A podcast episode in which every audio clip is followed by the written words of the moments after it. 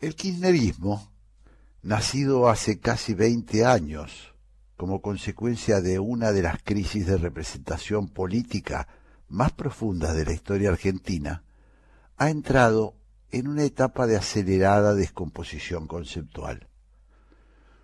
Nadie, salvo un reducido grupo de fanáticos, aferrado más a la fe que a la razón, se atreve a negar que lo que fue ya no es ni será, que el relato cruje y se desvanece por peso por el peso propio de sus contradicciones, que aquel sueño o ilusión ha encontrado su límite en la falta de recursos de un país vaciado, porque vivió dos décadas de presente continuo, sin siquiera pensar en el día después, que el supuesto proyecto nacional y popular tenía los pies de barro y que el populismo se vuelve inviable si no tiene nada que repartir.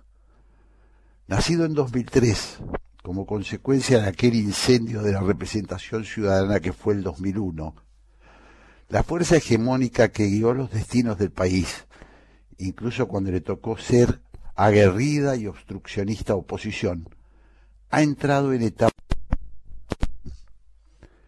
En sus comienzos, cuando Néstor Kirchner ganó las elecciones de 2003 con poco más del 21% de los votos, su principal herramienta de construcción narrativa fue el fervor de la antipolítica. El caudillo santacruceño, que había gobernado su provincia como un líder tradicional del peronismo, supo entonces interpretar el sentimiento de la sociedad, saliendo a su encuentro con un discurso que parecía desdeñar las prácticas tradicionales de su propio movimiento. Era aquella persona simple, el de la lapicera Vic, que se mostraba torvo, incluso desconociendo las reglas elementales del protocolo, el que se ofrecía como un nuevo paradigma de la representación social. Poco a poco fue ganando las simpatías de una sociedad que había abrazado el nihilismo del que se vayan todos. Ese hombre entendió, quizás como ninguno de sus contemporáneos, que el poder desgasta al que no lo ejerce, y se dispuso a ejercerlo sin tibiezas ni demasiados escrúpulos con un país ajustado por la crisis sin precedentes ocurrida en el 2001, luego de la renuncia de Fernando de la Rúa, del helicóptero y una seguidilla de presidentes surgidos de precarias asambleas legislativas.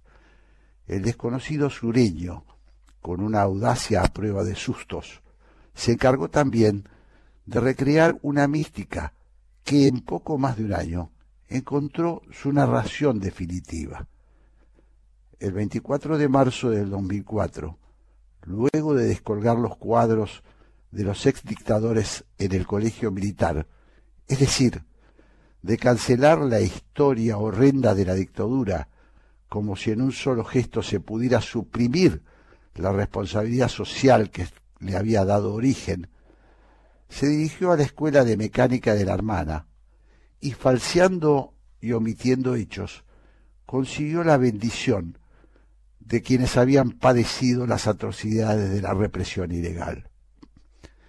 Fue su más sofisticada obra. Kirchner, un desconocido hasta entonces en los organismos de derechos humanos, descubrió allí la ventaja de los valores simbólicos. Luego vino el aporte de carta abierta y el setentismo redimido. La historia se clausuró para convertirse en historia oficial. Había una sola mirada posible. Nada más seductor que los simples trazos de un relato que absuelve o condena sin necesidad de revisiones molestas. Buenos y malos. Así se desenvuelve, según esta concepción, el devenir histórico. Si bien la historia no es un recorrido escalonado, ni ascendente ni descendente. Los hechos históricos tienen vínculos que se encadenan. En una sola generación, la memoria funciona como estímulo o como inhibidor de ciertas reacciones. Las malas, las malas experiencias vuelven como amenaza, las buenas muchas veces como espejismo.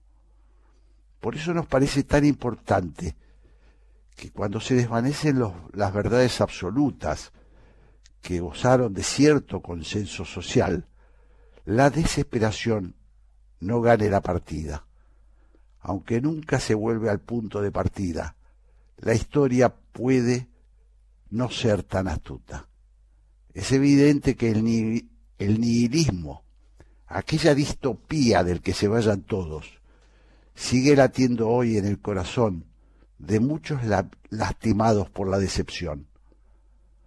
Por eso nos parece importante analizar una y otra vez el rol de la oposición.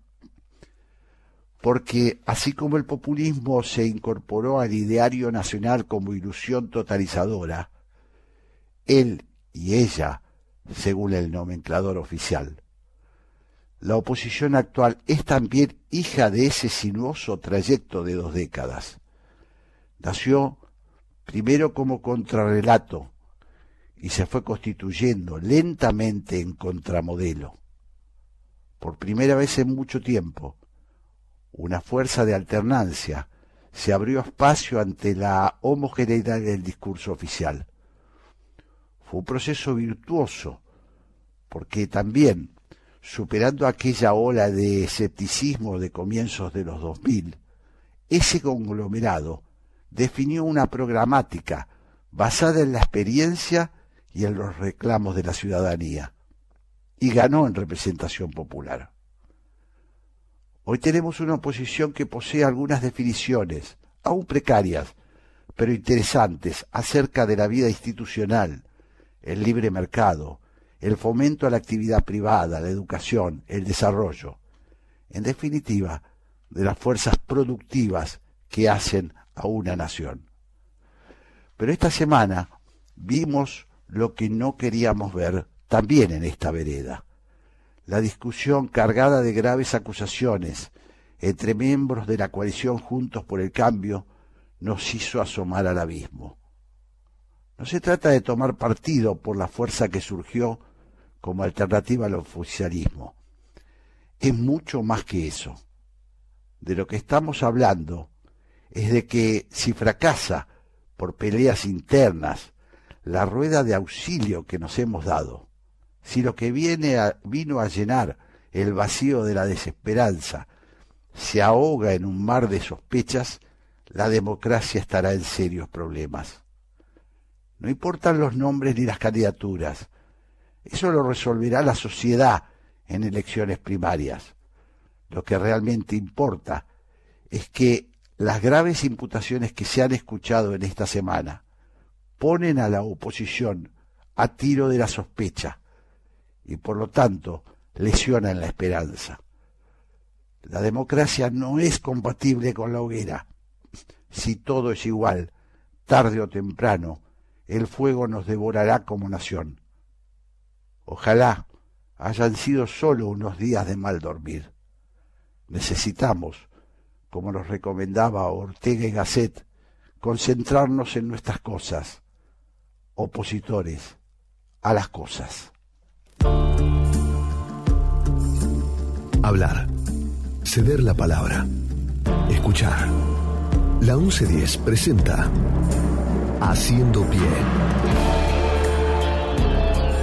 un programa que promueve el intercambio de ideas sin prejuicios. Haciendo pie. Todos los domingos a las 12. Jorge Sigal, por la Radio Pública de Buenos Aires.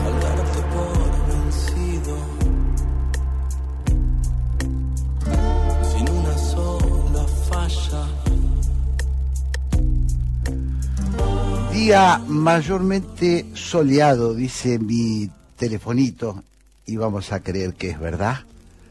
Estamos haciendo pie, como lo hacemos todos los domingos. Para comenzar nuestra labor, voy a contarles cómo está constituido el equipo que trabajará con nosotros el día de, de hoy. Operadora Gabriela Garrido. Locutora, María Cecilia Navas, Ceci. Coordinación de aire, Andrés Terrile. Producción, Gabriel Matera. Producción general, nuestra protectora, Mechi Laguna. Coordinación artística, Raquel Aparicio. Y ahora le doy la bienvenida a ella, efectivamente nuestra locutora. Ceci, ¿cómo estás? Hola Jorge, muy buen día. Como, como bien dijiste, un hermoso día soleado, un domingo de 18 grados 6 décimas, humedad de 69%, el cielo está despejado, así que está hermoso en este fin de semana largo. Eh, vamos a recordarles, como todos los domingos, en Haciendo Pie, eh, las vías que tienen para comunicarse con nosotros, pueden hacerlo a través del Twitter de la radio, que es arroba la 1110, o también a través del Twitter de Jorge, que es arroba Jorge Sigal. Si te preguntan dónde fui, no les cuentes sobre mí. Si te tratan como antes, no seas tan distante, háblales de ti. Cuando hablen del amor, muéstrales una canción. Y si sigues tan distante, procura relajarte, háblales de vos. Y no me voy a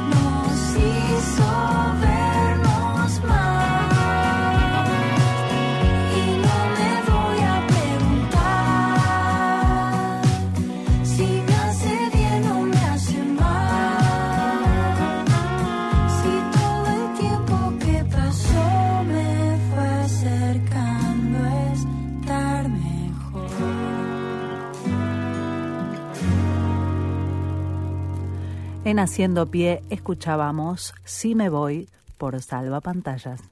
Haciendo pie, para los que queremos ver más allá de la superficie. Hola, soy Graciela Fernández Meijide y el programa que yo conduzco se llama ¿Por qué? Y el por qué es esa pregunta que desde muy chiquito hacemos para indagar y en este caso es sobre la actualidad nacional generalmente, aunque a veces las fronteras no nos detienen y nos vamos un poco más allá. Repito, este programa va los domingos a las 14 horas. Los espero. Conectate con la ciencia jugando y aprendiendo en familia. El Planetario tiene propuestas para todas las edades, que van desde actividades para armar y colorear hasta podcast de entrevistas y curiosidades astronómicas. Ingresa a las redes del Planetario en Instagram, Facebook, Twitter y Spotify o a www.planetario.buenosaires.gov.ar y descubrí el universo desde casa.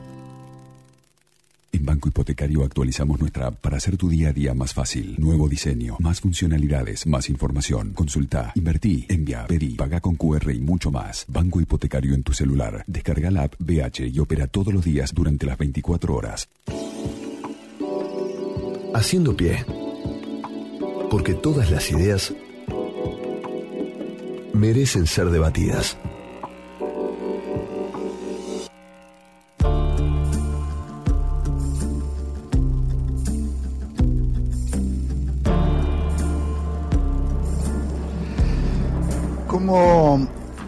El agricultor que apuesta la- por la siembra y riega todos los días, nosotros nos aferramos a la educación de nuestros hijos, porque apostamos al futuro y quizá como una forma también de exorci- exorcizar un presente que no nos gusta.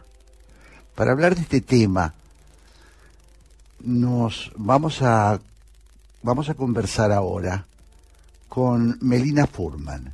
Ella es doctora en educación por la Universidad de Columbia, Estados Unidos, y licenciada en ciencias biológicas por la Universidad de Buenos Aires. Es profesora e investigadora de la Escuela de Educación de la Universidad de San Andrés e investigadora del, del CONICET. Fundadora de la Asociación de Científicos y Educadores Expedición Ciencia, integra el equipo organizador de TED por Río de la Plata y cofundadora de El Mundo de las Ideas, cursos sobre innovación para profesionales de distintas disciplinas. Publicó, entre muchos libros, Enseñar Distinto, Guía para criar hijos curiosos y la ciencia en el aula. Además de numerosos materiales para docentes y alumnos. Dirige la colección Educación que Aprende de la editorial Siglo XXI. En Twitter ella es arroba Meli Furman. Hola Melina, un gusto, ¿cómo estás? Hola, ¿cómo estás? Qué gusto estar acá. Igualmente. Bueno, tenemos mucho para hablar porque todos hablamos de la educación, todos hablamos con cierta preocupación de la educación y estaba viendo una, una encuesta, un- una medición que indicaba este dato. Nueve de cada diez madres creen que sus hijos reciben una buena educación pero poco más de la mitad de esas mismas madres creen que la educación general es buena. O sea, la mitad de la población cree que la educación es mala. ¿Qué, qué tenés para decir al respecto? Bueno, esa, esa encuesta que, que citás, que me imagino Sí. que es de aquí de Argentina, se parece mucho a otras encuestas parecidas que se hicieron en distintas partes del mundo y donde siempre la sensación es la misma. La sensación es que la educación es mala, no en todas partes del mundo, pero sí en, en lugares donde sentimos que hay una, y, en este, y sabemos que hay una crisis educativa, pero al mismo tiempo muchas veces sentimos que la educación de nuestros hijos no está tan mal, ¿no? Como que hay algo de, que nuestros hijos se pudieran salvar de algún modo si los mandamos, los mandamos a tal o cual colegio. Y creo que hay algo importante para pensar ahí, ¿no? Porque Ajá. nadie se salva solo, nadie se salva en un barquito donde, sobre todo la gente que por ahí puede elegir un poco más a qué colegio manda a los hijos, lo cual está muy bien pensar en serio a, a dónde los queremos mandar y por qué. Entender que la educación es sistémica y que hace al futuro de nuestro país como un todo es clave para preocuparnos en serio por la cuestión educativa, ¿no? para darnos cuenta de que no alcanza con que alguna escuela por aquí, por allá, salpicada, esté funcionando mejor. Si lo que pasa en la totalidad de las escuelas no está no está logrando que los chicos aprendan, aprendan cosas, desde cosas bien básicas, viste que a veces se habla de la educación del siglo XXI, hablábamos Sí. el otro día con unos colegas y decíamos, tendríamos que preocuparnos también por la educación del siglo XIX, ¿no? Todavía tenemos algunas cosas, eh, deudas muy grandes que ya están contrasaldadas en el mundo, como por ejemplo que nadie termine la escuela primaria, te digo termine, ¿no? Ni siquiera Sí. esto es, es sin saber leer y escribir fluidamente y entender un texto, sin entender el ABC de las matemáticas. Estamos como con algunas deudas muy muy grandes en Argentina que, que dejan huellas profundas en lo que va a ser nuestro futuro, ¿no? En qué van a poder hacer nuestros adultos del futuro en pocos años. Y ahí hay un montón que hacer. Decía una cosa, Melina, eh, cuando vos decís eh, esto que parece obvio, eh, que un chico termine la primaria sabiendo leer y escribir, si lo decís es porque estamos este, evaluando que no, que esto no sucede en la actualidad. Sí, si ves los datos, hay, hay algunos se llaman como una tragedia silenciosa. Eh, hay, hay una especialista que se llama Beatriz Dibux que se dedica especialmente a esto. Yo vengo charlando mucho con ella y, y- viendo algunos datos y, viendo mucho también lo que pasa en escuelas, obviamente en las escuelas de menores recursos, ¿no? Más acentuado ahí, donde vos chicos de sexto, séptimo grado, chicos incluso de secundaria que todavía no leen fluidamente, que no se pueden no, no se pueden apropiar de un texto cortito para entender lo que dice. O sea, son cosas que pareciera que tenemos resueltas, ¿no? De- te, te citaba Bea porque ella dice esto es una tragedia silenciosa de la que creemos que tenemos resuelta y no está y no está resuelta para nada, más acentuada post pandemia obviamente, eh, de algo tan básico como acceder a la lengua escrita, ¿no? Y de poder hacer matemáticas simple. Cuando uno ve los resultados de las pruebas aprender, que son la manera en que se miden los aprendizajes hace unos años en Argentina, te agarras la cabeza, obviamente, ¿no? Estos, estos resultados suelen salir en los diarios cada tanto cuando salen las Sí. pruebas y después, bueno, nos vamos olvidando, eh, pero no nos tenemos que olvidar, hay mucho por seguir fortaleciendo, fortaleciendo a los docentes, buscando más recursos para las escuelas, mucho que seguir haciendo porque se nos juega el futuro en serio. Cuando yo eh, escucho estas cosas, Melina, eh, pienso en, eh, en lo que habitualmente eh, circula eh, en, los, en los ambientes informales, ¿no? Volver para la educación, la educación fue importante, Sarmiento, la Argentina tuvo en ese sentido, eh, bueno, tuvo algunas, este, algunas medidas revolucionarias como la ley 1420. Eh, en fin, entramos en una, en una especie de, de autoflagelación eh, muy difícil modificar algunas, algunos comportamientos. Hay quienes se la agarran como suele pasar con la modernidad. Bueno, esto es culpa de la tecnología, esto es porque los chicos este, dejaron de leer. Eh, dame algunas, algunas también, algunos tips para ir desarmando esto, ¿no? Totalmente, ¿no? Y sí, decir, bueno, las, eh, re- nada, regodearnos en las glorias pasadas no ayuda, por supuesto, algunas de las... eh, hemos tenido etapas de mucha luz en Argentina en educación, como vos decís, ¿no? Cosas muy innovadoras que ha hecho Sarmiento, las, los primeros jardines de infantes en Argentina, todavía hay cosas maravillosas que suceden en distintas escuelas. A ver, ¿por dónde arrancar? Yo Sí. creo, y por lo menos yo trabajo en eso hace mucho tiempo, yo creo que hay mucho para hacer desde, la- desde pensar la educación educativa, la innovación educativa, eh, desde donde cada docente está, lo que puede, con lo que sabe, pensando en equipo con otros docentes que puede hacer mejor. Cuando la escuela, y esto lo digo yo de mi experiencia, pero lo muestran montones de investigaciones en el mundo, que es que cuando la escuela misma se convierte en una unidad de cambio, donde las reuniones entre docentes, las reuniones de equipos se dedican a ver, bueno, qué es lo que ya hacemos bien y lo queremos conservar, y qué es lo que podemos hacer distinto. Hay un montón de cosas para hacer distinto que, que no son tan recursos dependientes incluso, que tienen que ver con las maneras de enseñar, ¿no? Por ejemplo, una de las cosas más importantes que sabemos hoy es que la- lo que los chicos aprenden tiene que tener sentido para los chicos y que no siempre es así, muchas, sobre todo en la secundaria, ¿no? A medida que los alumnos se van haciendo más grandes, muchas veces están copiando del pizarrón cosas que no terminan de entender, que no terminan de estar conectadas con la vida real. Bueno, empezar a buscar la conexión del contenido con la vida real, ya eso hace una diferencia enorme en lo que los chicos aprenden, ¿no? En vez de decir, bueno, vamos a estudiar las reacciones redox en química porque sí, o los circuitos eléctricos en serie, un paralelo porque sí, bueno, vamos a ver, vamos a plantear un problema que nos puede su- suceder en casa cuando se nos cortó la luz y tenemos que encontrar dónde está la falla. Hoy, Claro. darle vuelta a la lógica de los contenidos, a la lógica de la vida real, de los problemas a los cuales ese saber nos habilita, ya eso hace una diferencia gigante. Eh, yo siempre trabajo con los maestros y los profesores en transformar las preguntas fácticas, que son preguntas que uno responde medio de memoria, ¿no? Como por ejemplo, si yo te dijera, bueno, ¿qué características tienen los seres vivos?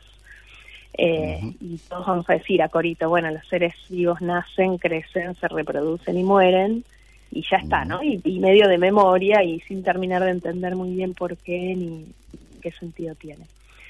Eh, imagínate que yo te lo transformo en una, una pregunta para pensar, ¿no? En una situación contextualizada donde eso no solo se declara, sino las características de los seres vivos se usan para algo, ¿no? Y te doy un ejemplo que usamos mucho con los maestros, que es lindo. Sí. Dice, bueno, yo estaba en casa cocinando pizza y se me acabó la levadura. Entonces eh, fui a comprar más levadura al supermercado y cuando venía una señora me dijo en la cola, hey, cuidado con esa levadura, ¿eh? no la mates que es un ser vivo, la tenés que tratar bien. Y yo le dije a la señora, discúlpeme, usted está bien porque esta pastita que yo tengo en la mano no se parece a otros seres vivos que conozca. Ujú. Y entonces cuando volví a casa me quedé pensando, y si la señora tuviera razón, ¿cómo haríamos nosotros, no? y esto lo planteamos a los chicos, para averiguar si esto es o no es un ser vivo?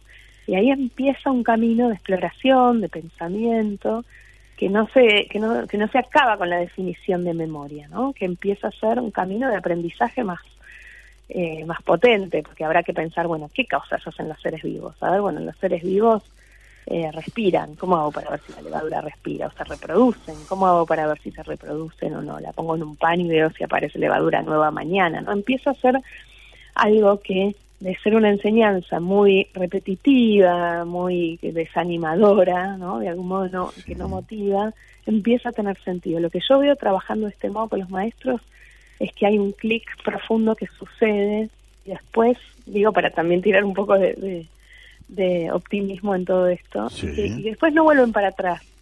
Que una vez que uno empieza a conectar lo que está en el programa con lo que le sucede a los chicos, o lo que sucede en la vida real, o lo que sucede a uno, es un viaje de vida que es interesante. Claro. Estamos hablando con eh, Melina Furman. Ella es eh, eh, bióloga, investigadora y una experta en, en temas de aprendizaje, me atrevería a decir, ¿no?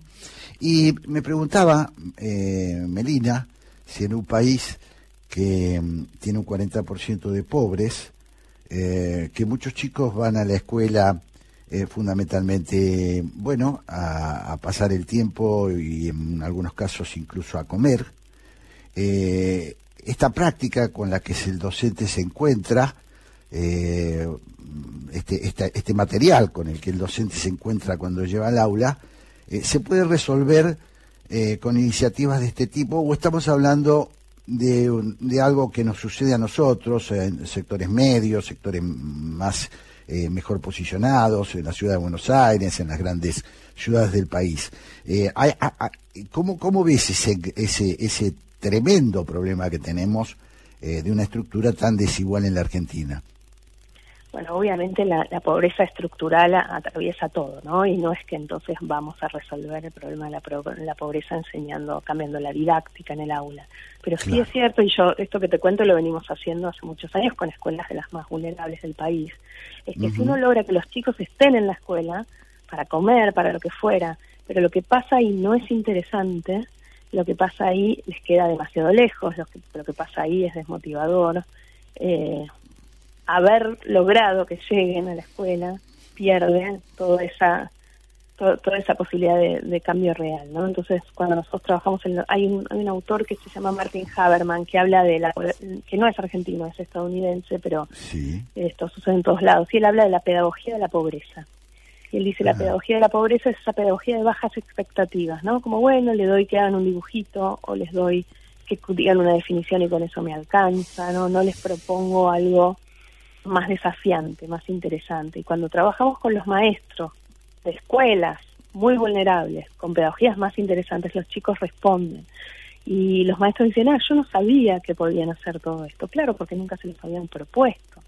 Obviamente hay cuestiones difíciles de resolver en las escuelas más pobres, hay mucha inasistencia de los chicos, también de los maestros, la continuidad es difícil, pero lo importante es que cuando estén en el aula lo que pase valga la pena.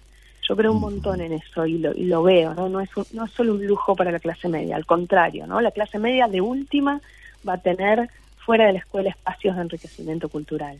Pero a los chicos que no tienen libros en la casa, a los cuales se les juega la vida en la escuela, lo que pasa en la escuela tiene que ser valioso. Y ahí ahí yo te doy el ejemplo de cómo transformar las preguntas, pero hay montones de otros, ¿no? Desde este, que los chicos aprendan a, a- ser autónomos en su aprendizaje, en, educación lo llamamos metacognición, que sean conscientes de que saben y que no. Por ejemplo, que al final de una actividad uno, en vez de que suene el timbre y se vayan al recreo, uno hace cinco minutos para pensar y empezar a escribir qué aprendí de esta clase, qué le contaría a un amigo que no vino, qué entendí más o menos, si necesito ayuda. Son pequeñas actividades que van ayudando a que los chicos tomen conciencia de cómo están ellos con el aprendizaje, ¿no? No, sea, no aprendan solo para otros, sino para ellos mismos. Y, y son cosas chiquitas que los docentes empiezan a poder implementar con, Claro. con formación, ¿no? No estamos hablando de llenar, ojalá, ¿no? Y también necesitamos recursos en la escuela, ni hablar. Pero mientras Claro. tanto hay cosas que se pueden hacer. Eh, me lleva esta pregunta a otra y es eh, si estamos hablando de mm, un cambio en la concepción que tenemos sobre los chicos, eh, entiendo esto, ¿no? Sobre los chicos, es decir, eh, los chicos no son un recipiente eh, hueco que hay que llenar, sino con el que hay que inter- interactuar. Te pregunto, cómo estamos en la formación de nuestros docentes. Si el problema fundamental o uno de los problemas fundamentales es la formación docente.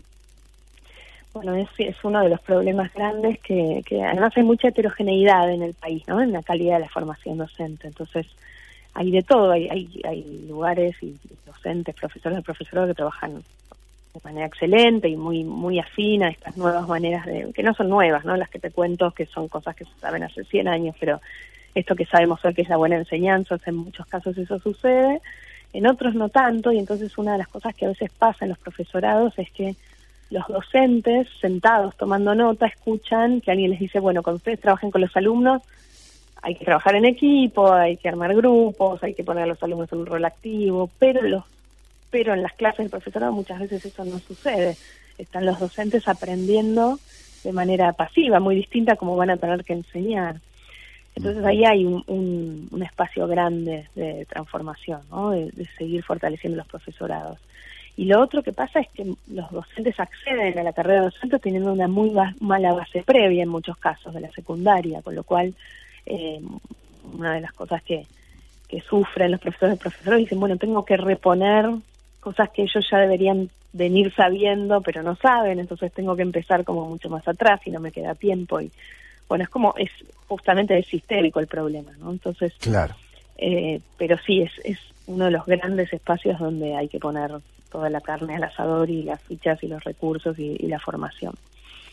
Claro. Estoy hablando con Melina Furman, eh, educadora científica, eh, y eh, he visto en muchos, este, he leído bastante sobre vos, y mm, vos has puesto mucho el acento en la idea de enseñar a pensar. Enseñar a pensar. Suena bien, me gustaría en, en los dos minutitos que nos quedan, o tres, que me digas qué significa esto. Bueno, a ver, ¿cómo lo, cómo lo resumo? Enseñar a pensar es, podríamos decir, como que es enseñar a pensar una mezcla de pensamiento crítico, creativo, curioso.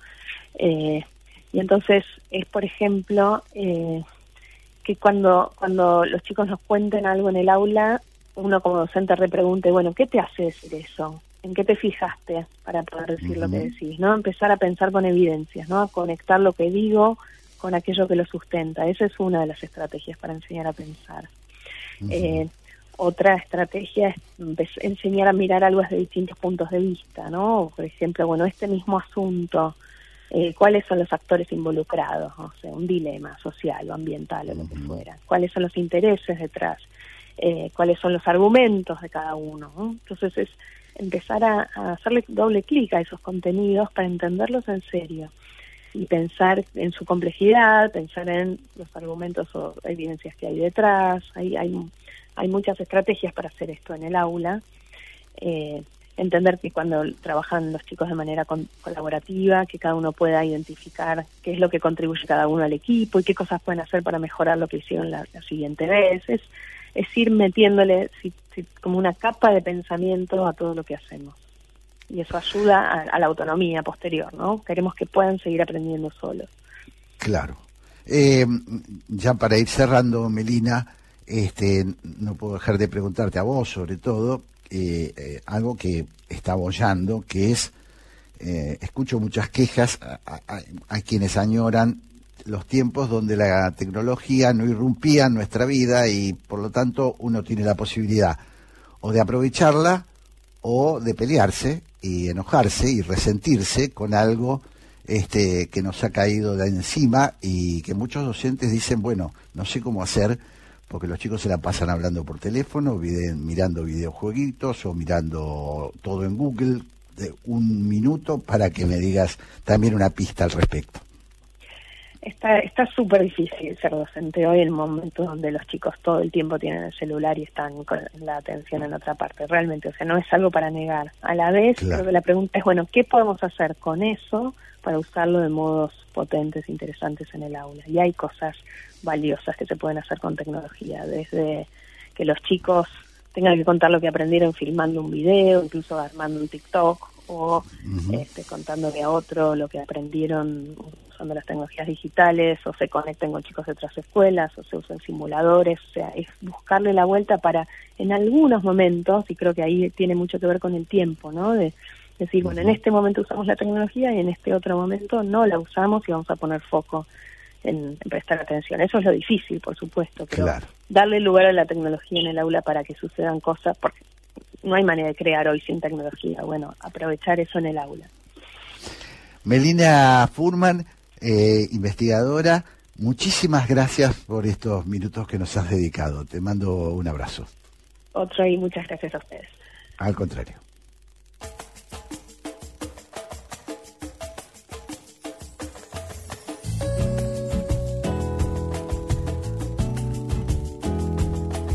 Se pierde toda la poesía, cuando la gente solo sobreviva, cuando el cansancio mate la alegría, seremos una máquina de trabajar. Si globalizan nuestro pensamiento, solo habrá un libro con el mismo cuento. Sin esa magia de la fantasía, la música del mundo no tendrá lugar. Pregunto yo quién va a cantar, quién va a soñar, quién va a tocar la melodía del amor, quién va a cantar, quién va a soñar, quién va a pedir para que no calle el cantor. Si cada pueblo tiene un presidente que por lo menos rime con la gente, reparto sea más coherente, tendremos un planeta con identidad. Cuando el amor sea lo más urgente, no tendrá caso la guerra de Oriente. Cuando el racismo no tenga parientes, me sentiré orgulloso de la humanidad. ¿Quién va a cantar?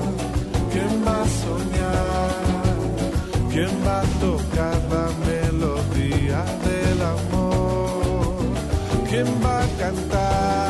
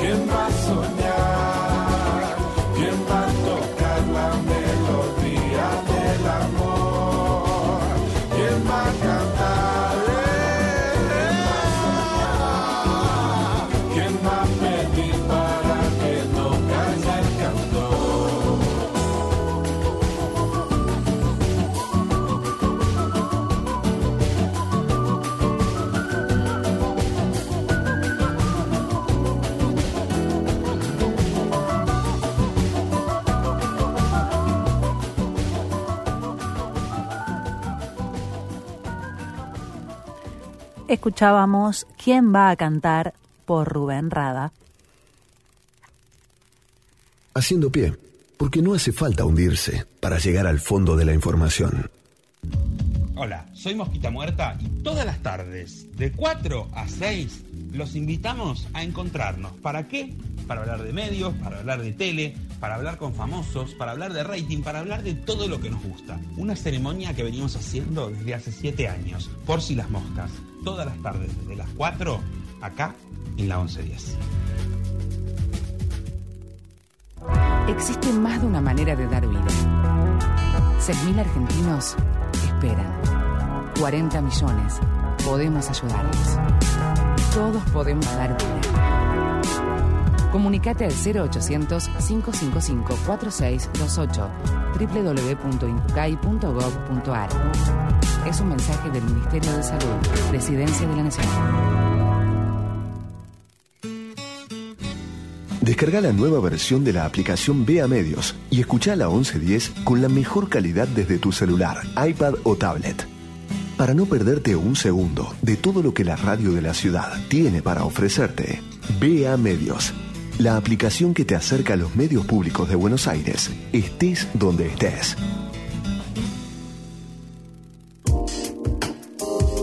Dialogar, argumentar, definir, compartir, contrastar, atender, convivir. Haciendo pie, buscando la armonía de la disparidad, con Jorge Sigal. Soy una persona de pensamiento quizá demasiado libre para que pueda estar encuadrado en un grupo de pensamiento unitario. Y por eso he dicho que es difícil. Y por ser difícil hablé tanto y casi no, y casi no, he, no he dicho nada. La voz que escuchábamos eh, es la del cantautor Caetano Veloso y lo usamos como siempre. Eh, es un puente, un puente para hablar de alguien con alguien que es amigo y admirador de este músico bayano eh, nacido en 1942. Eh, estoy hablando de Hernán Casieri. Él nació en Mercedes, Buenos Aires, en 1971. Fundó Editorial Orsay y Orsay, Orsay Audiovisuales. Dirige la revista Orsay Crónica y Bonsai Infantil. Es autor, entre otros, de los libros Más respeto que soy tu madre, Messi es un perro y otros cuentos, y El mejor infarto de mi vida. En 2010 renunció públicamente a las editoriales comerciales y se dedicó a eh, emprender proyectos autogestivos. Tiene una enorme cantidad de, de trabajos realizados, eh, protagonizó en teatro una obra en construcción junto a personajes reales de sus cuentos y los unipersonales Parece mentira, a la carta y puro cuento, además de escribir obras como Quédate conmigo Lucas y Más respeto que soy tu madre. Eh, es en Twitter arroba Casiari. Y bueno, le doy la bienvenida eh, diciendo que me cuesta mucho definirte, Hernán, ¿cómo estás? Hola, ¿qué tal? Eh, ¿Cómo estás? Y solo se me ocurre una cosa, porque te he seguido, porque te he visto, porque te he leído. Eh, una vida corta, sos un hombre joven y has tenido tantas, tantas e intensas experiencias, hasta incluso casi te morís. Este, me pregunto, eh, ¿cuál es tu búsqueda principal o cómo te definirías? ¿Sos un cuentista, sos un cuentero, sos un narrador de historias? ¿Cuál es el costado que más te gusta? Sí, seguramente el de, el, de contar historias, seguramente, porque de todas las cosas que hago, eh, por ahí está la brochette, ahí está lo que atraviesa todo lo que hago, el, el, el hecho de, de tratar de, de contar historias. Así que voy, voy por esa. Claro. Me, me, me impresiona, eh, quiero contarles eh, a quienes no lo conocen, aunque deben ser pocos los que no conocen a Cassiari, que mm, Cassiari ha hecho de la narración, bueno, primero de la narración escrita, de la narración oral, ha hecho un arte que es poco común. Por ejemplo, contar un cuento en tres minutos. ¿Es así? Sí, bueno, eh, suelo hacerlo en la radio, en la tele y en el teatro. Es una... En realidad es más hijo de los tiempos que de un, que de un deseo. Entiendo muy bien que el espectador, el lector, el oyente, el usuario, como quiera llamarlo, está cada vez eh, más necesitado de creer que no tiene tiempo. Entonces, la construcción de, de una trama de tres a cinco minutos me parece que lo lleva a un pico de concentración del que ya no podemos abusar. Entonces cuento muchas historias que son más largas y las reduzco a tres minutos, cuatro, cinco, por ahí. ¿Y qué, a qué atribuís esa, esa magia? Eh, quiero contarle a quienes, insisto, no, no, no lo han frecuentado, que este señor puede juntar miles y miles de personas, hacerlas reír, hacerlas llorar. El- lo visto es impresionante ver a ese auditorio eh, tan tan este concentrado, tan eh, tan este entusiasmado y por momentos conmovido por sus historias. Eh, a, a qué- co- cómo, cómo traté de darme alguna pista de cómo se logra eso? Me parece que hay una actitud teatral cuando, cuando Ajá. hablas de auditorios.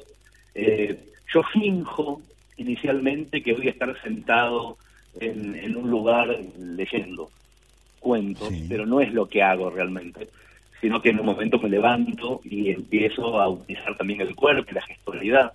Y entonces empieza a desenvolverse una situación teatral donde hay un pacto con el espectador, etcétera. Pero de todas formas, creo que lo, lo poco habitual quizá sea que quien hace esa demostración escénica sea el propio autor. No hay tantos eh, representantes de esa dualidad. Y ahí me parece que hay algo novedoso. También cuando subo al escenario a personajes reales de mis cuentos, a mi madre o a mi hermana o a mi hija, y ellos también representan un poco eh, esa suspensión de realidad, a mí me parece que ahí pasa algo, algo que por lo visto es bastante requerido porque lo empecé a hacer sin ninguna expectativa y hace ya 6, 7 años que se llenan muchos teatros con, con esa propuesta.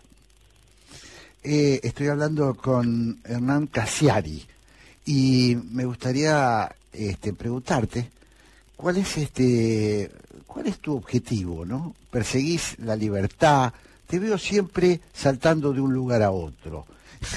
Eh, con todo con todo respeto lo digo y me parece muy admirable. Saltando de un lugar a otro quiero decir eh, autor encuadrado en editoriales esto me, prefiero no. Eh, voy a generar mi propia iniciativa. Eh, ¿Qué es lo que, cuál es la, la, la- la, digamos, el, el motivador de todo esto? Yo supongo que con la mayor sinceridad que puedo tener es tratar de no involucrarme con gente que me aburre. Creo que tiene que ver con eso. Eh, yo empecé sin saber cómo era la industria editorial, cuando me llamaron fui, con- incluso con, con esa ingenuidad del cachorro, del que va sin saber qué hay del otro lado, y realmente me aburrí muchísimo. Me, me pareció gente muy extraña, oficinistas, eh, con poca creatividad y con poca vocación, sacando libros como si fueran chorizos, después con un sistema muy eh, rutinario de robarle al autor, o sea, me, me, me, me pareció muy, muy patético todo lo industrial, y pero sobre todo y principalmente me pareció gente muy aburrida, porque si hubieran sido gente divertidísima que además me cagaba en plata, bueno, capaz que me quedaba, pero es, es gente muy aburrida. Entonces yo creo que mi, mi objetivo principal es estar todo el tiempo rodeado con gente que me haga bien. Claro. He visto ahí que tuviste un quiebre en tu vida, ¿no? Porque tuviste unos años eh, viviendo en España, pasando la, rela- lo que uno supondría que es pasarla relativamente bien en un país estable, donde las cosas, este, bueno, no hay que todos los días este, eh, pelearla de la manera que la peleamos aquí, y sin embargo casi te mata. Esa, Sí, no, no- esa no me ses- gustó, no me gustó mucho eh, esa época. Fue larga igual, porque a los dos o tres años de vivir ahí, cuando todavía no estaba muy claro de que me iba a aburrir mucho en ese lugar, tuve una hija y, y preferí ser padre y quedarme ahí criándola, una mamá catalana que ni de pedo se iba a venir a vivir acá, a Buenos Sí. Aires. Entonces me quedé mucho más tiempo del que debería, pero sin, sin arrepentimiento, porque la pasé muy bien con mi hija. Pero a Claro. nivel a nivel lugar es 80 veces más divertido estar acá. Claro. Y ese, ese infarto eh, que describís tan bien, que has contado con una, bueno, es, un- es una narración que recomiendo eh, tremendamente, eh, porque da la impresión que hay un antes y un después de aquel infarto en Uruguay, ¿no?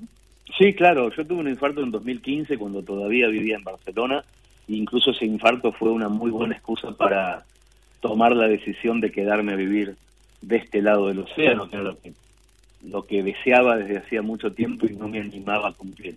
Fue un infarto que me permitió eh, una excusa razonable para venirme a Buenos Aires y, realmente mejoró todo desde que desde que vine ya hace siete años de esto y realmente la, la paso mucho mejor acá y cambiaron mis hábitos pero sobre todo cambió mi brillo en los ojos estoy como muchísimo más despierto y con muchas más ganas de hacer cosas de hecho desde hace siete años estoy haciendo muchísimas más cosas que las que hacía en España ¿Y eso eh, a qué lo atribuís? ¿A, a, a qué ligazón? ¿A qué, a, a qué raíz? ¿Por qué el tema de las raíces? O, o- o, bueno, decímelo vos en realidad, ¿qué, qué, qué ¿por qué pasa eso? A mí, a mí Eh, particularmente, pero no es una cosa que pase, es una cosa que me Sí. pasó a mí, es muy personal. Claro, No me... eh, no- nunca pude conectar con, con el usuario, por decirlo de una manera eh, asintomática, digamos. Mi mensaje tenía un usuario, el usuario era español, y su emoción y su risa no me conmovían. En cambio, la emoción y la risa que provoco en un teatro en Argentina o haciendo cosas para acá me conmueven.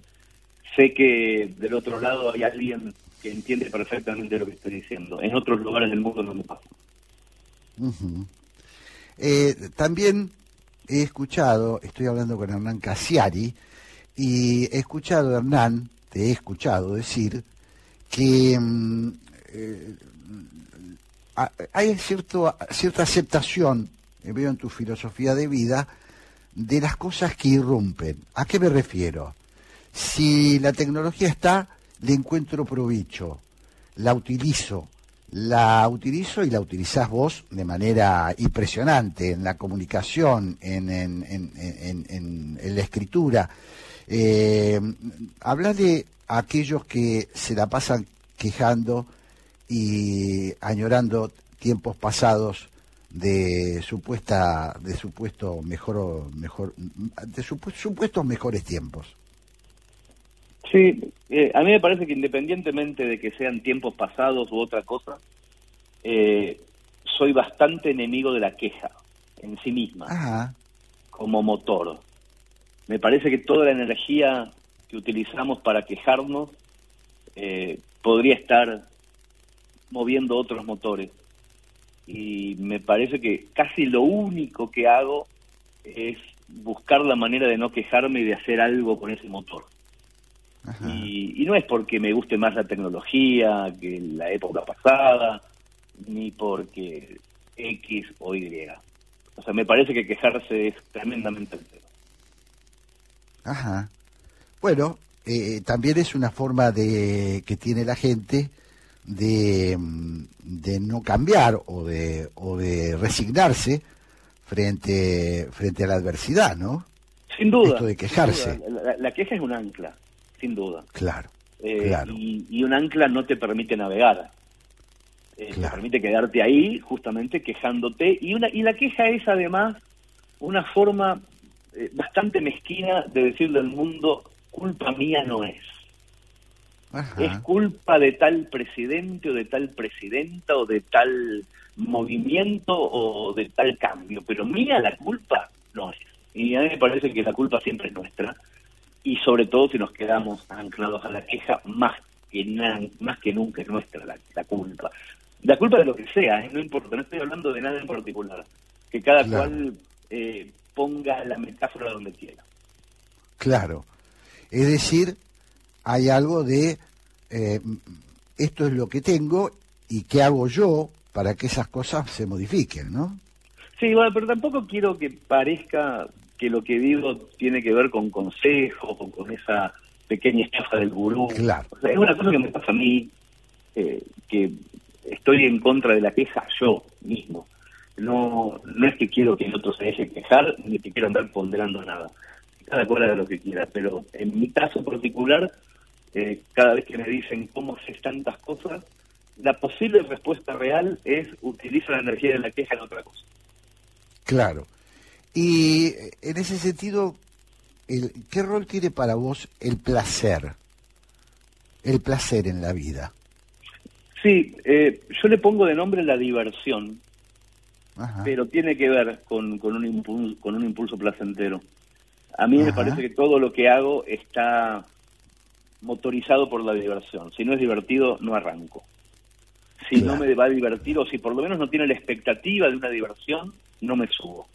Y, y me Claro. parece que sí, que, que es como un motorcito también.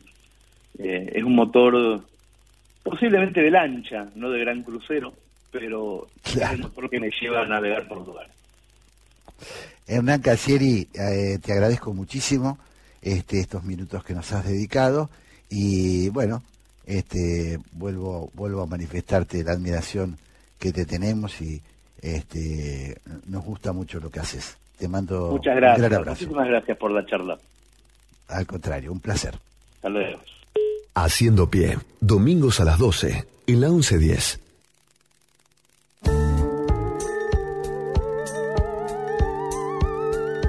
Lo que pasa en tu ciudad, lo que pasa en tu país, lo que pasa en tu mundo. Noticias en la 1110.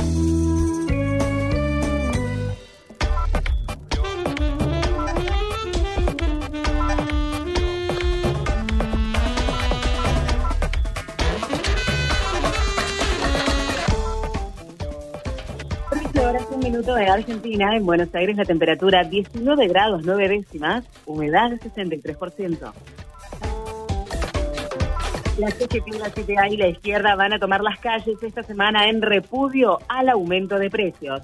A 15 días de la asunción de Sergio Massa como ministro de Economía, las centrales sindicales y los partidos de izquierda van a reclamar un aumento salarial y van a protestar contra el aumento de inflación que registró niveles récord en julio.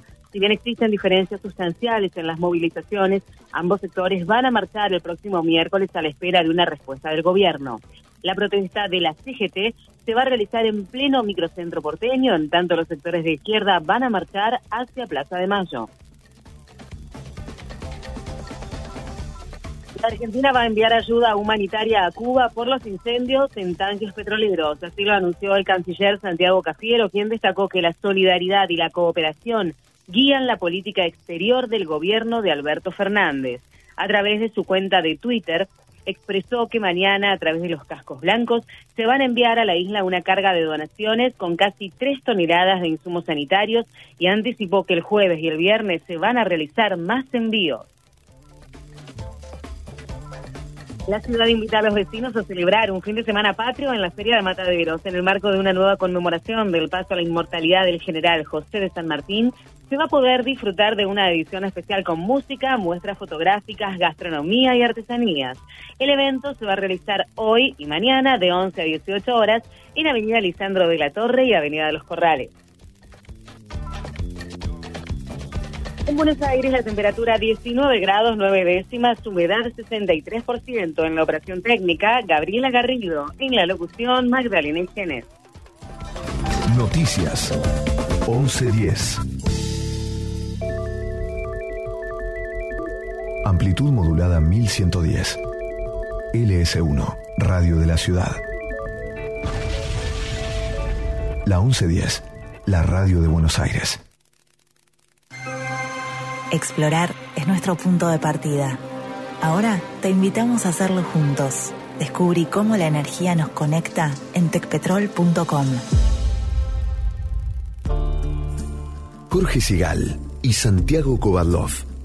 Dos ensayistas, dos amigos de la vida. 60 minutos y todos los temas del mundo para conversar. Café La República. El placer de una charla de domingo.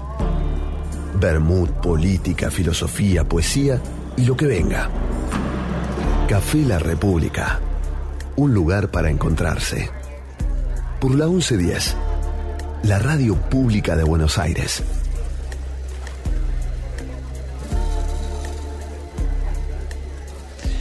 Y ya estamos, como todos los domingos, este domingo extraño, porque es un domingo de feriado, de feriado con un feriado también extraño, este, nosotros conmemoramos el paso a la inmortalidad de General San Martín eh, dos días antes de que eso suceda, pero cosas de argentinos.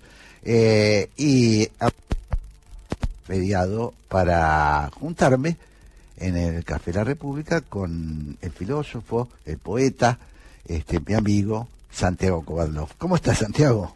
¿Qué tal, Jorge? ¿Cómo estás? Es cierto, ¿no? Esta pasión por alterar los almanaques que hace con que nuestros muertos se precedan a sí mismos. ¿No? Sí, es un poco extraño, ¿no? Este, todo, lo hemos puesto todo al servicio de un pragmatismo desmedido. Incluso te diría que a, a fuerza justamente de convertir en feriados eh, meramente pragmáticos, fechas que son simbólicamente importantes, eh, terminamos por no saber exactamente qué significa, por ejemplo, el 17 de agosto, más allá de que pasa a ser un feriado.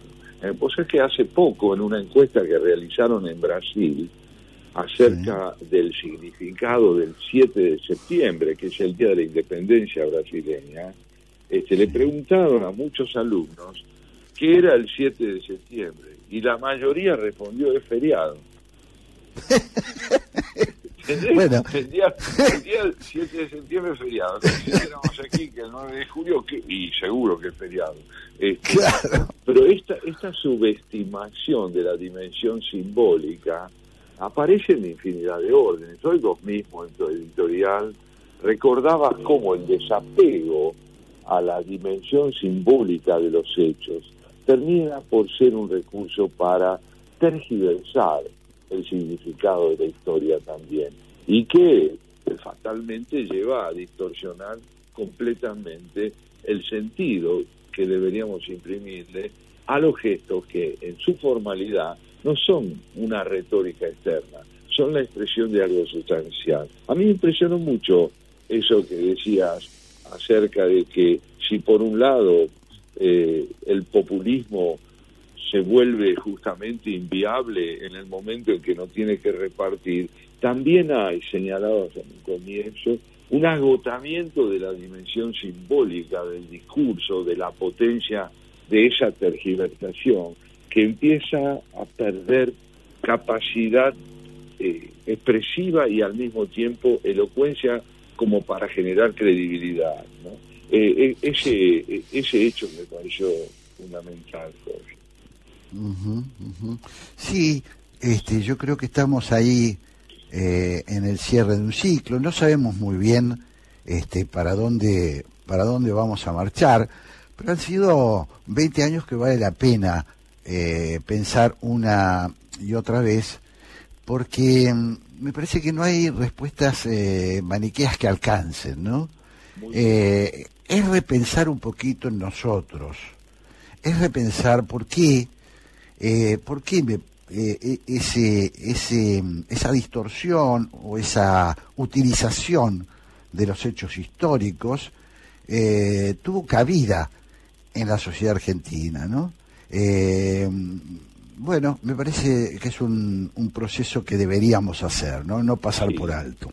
Sí, sí, es fundamental. Mira, donde prepondera el pensamiento maniqueo, unilineal, reñido con, el, con la sensibilidad autocrítica y por lo tanto con la capacidad de advertir que tener razón no es tenerla toda y que haber entendido no es haberlo entendido todo. En suma, cuando el dogma ahoga lo complejo, fatalmente estos procesos, al perder apoyo en los recursos que le permiten generar, si no un grado de credibilidad, por lo menos de dependencia, ¿no es cierto?, de sumisión a sus ideas, terminan en una catástrofe que lamentablemente no solo afecta a quienes predican esos planteos, sino como estamos viviendo eh, hoy en el país a la totalidad de los argentinos. Ahora también vos creo que señalaste algo importante allí que se conecta con las intervenciones de Melina Furman y de Hernán Casiari, cuando decías en tu editorial que la historia puede no desembocar en el descrédito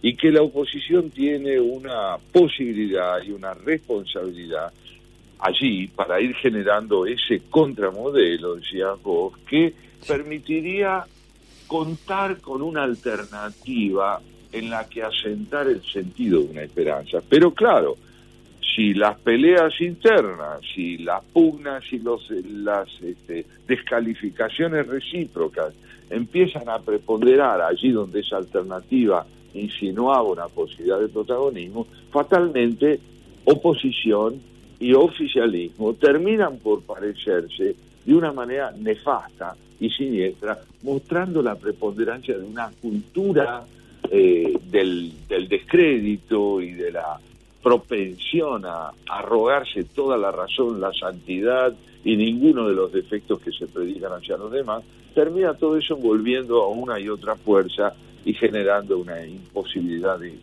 fe en una alternativa, me parece, Santiago, que una de las cosas que deberíamos eh, profundizar es que el valor que tiene la, la, la diversificación del pensamiento. ¿Qué quiero decir? Estamos, se está agotando un relato que fue muy muy poderoso, que tuvo mucha mm, eh, eh, que, que digamos que tuvo mucha aceptación eh, por parte de la sociedad argentina, porque los relatos simplificadores también nos tranquilizan. Esto me parece a mí, ¿no? También nos tranquilizan. Eh, nos sacan problemas de encima, nos sacan culpas de encima, cargos con los que venimos este, arrastrando, eh, porque bueno, porque es más fácil decir descuelgo un par de cuadros que tener que analizar por qué esos cuadros llegaron a simbolizar lo que simbolizaron, cuáles fueron los hechos. Bueno, eh, realmente el kirchnerismo en ese sentido ha sido muy habilidoso y yo creo que muy perjudicial para, para el debate argentino, ¿no? Bueno, ahí es donde se enlaza justamente tu planteo, tu, subrayado de los hechos, tal como ocurrieron como expresión de esa voluntad tergiversadora y demagógica. Allí se enlaza con las ideas tan interesantes que puso Melina Furman. Ella decía, digamos, en convergencia con lo que vos planteás, que donde no prepondera la idea de la creatividad, de lo complejo, de la aventura, de buscar la realidad como materia de reflexión y de pensamiento, fatalmente se caen simplificaciones anquilosadas, en planteos seniles, ¿no es cierto?, que impiden el crecimiento, el desarrollo y ponen en evidencia que esas simplificaciones prosperan donde no abunda la educación. Fíjate que eh, me, resultó muy importante, justamente en relación con la sensibilidad política de un país como el nuestro, ¿no? que ella dijo que todavía no tenemos saldadas deudas con la educación del siglo XIX. ¿Cierto? Es decir, que estamos estancados en infinidad de ámbitos, pero ¿cómo? Tal como lo predicaba Hernán Casieri, no quiere ella sostenerse en el mundo de la queja, sino justamente el de la libertad, el de la posibilidad de pensar y de enfrentar la adversidad con creatividad.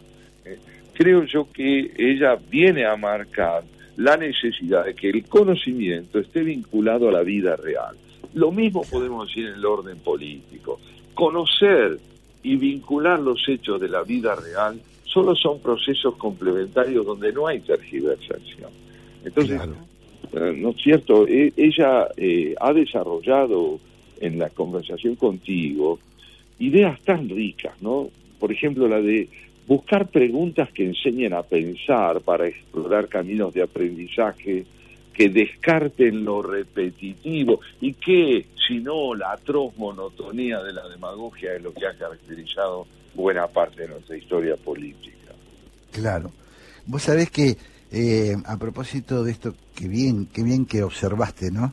Eh, hay un hilo conductor eh, muy interesante entre, entre Medina Furman y Cassiari, eh, dos, dos eh, contemporáneos, son, eh, tienen, bueno, un poquito de diferencia de edad, pero apenas dos o tres años les lleva este, Medina a Herrán.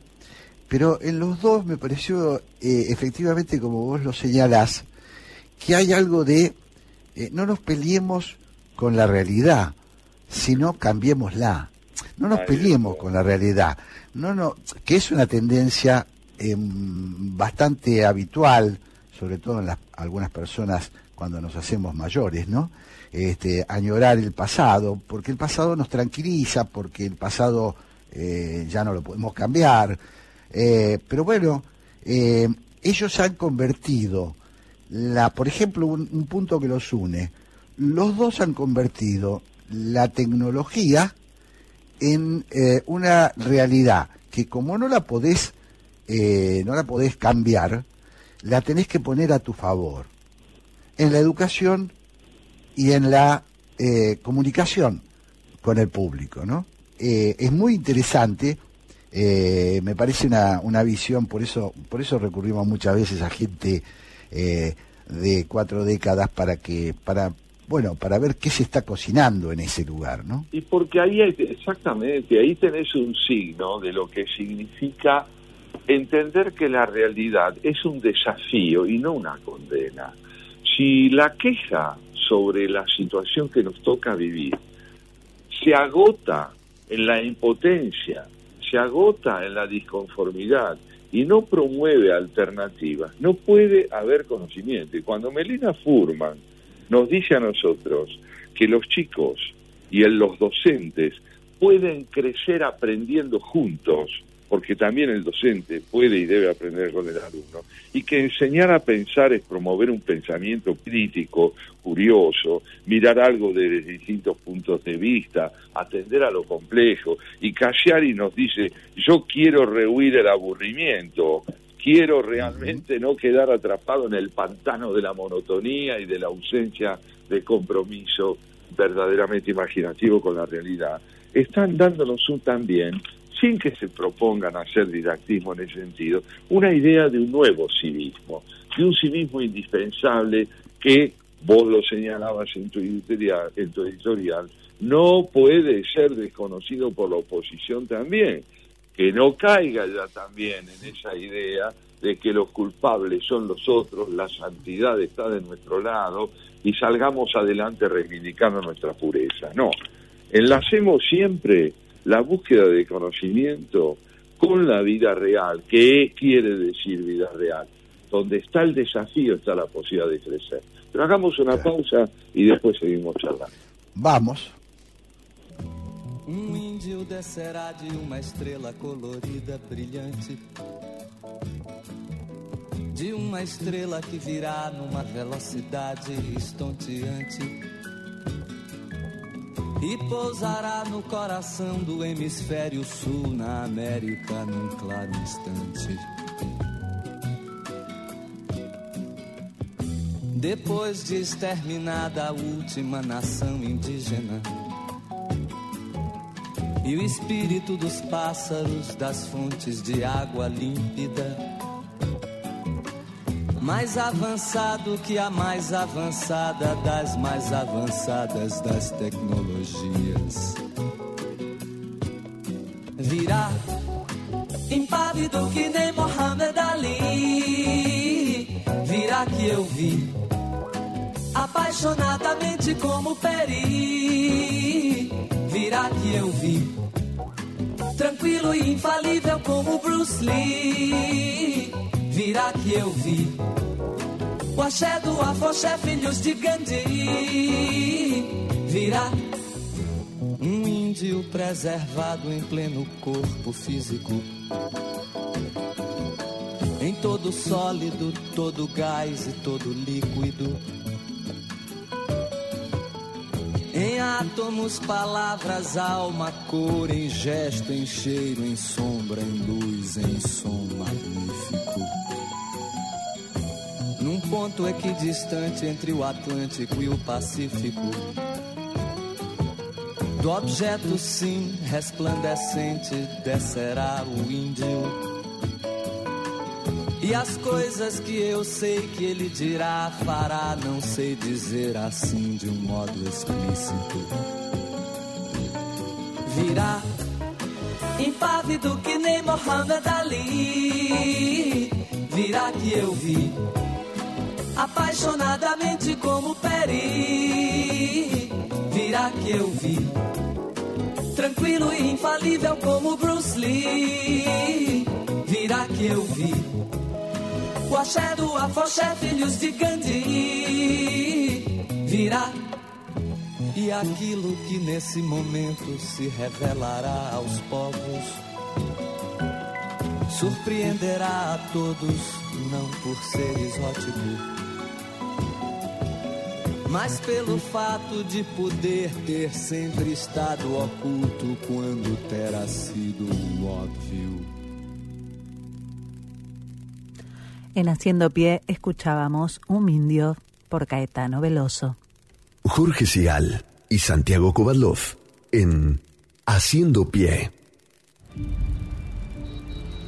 ¿Vamos a la plaza? Claro, mi amor, vamos. ¿Falta mucho? No, es ahí cruzando. Mamá, quiero ir a los juegos. Dale, pero dame la manito para cruzar.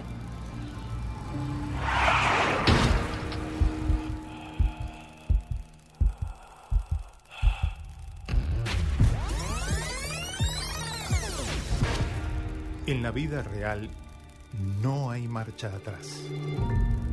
Dale al peatón su prioridad, en especial en esquinas y sendas peatonales.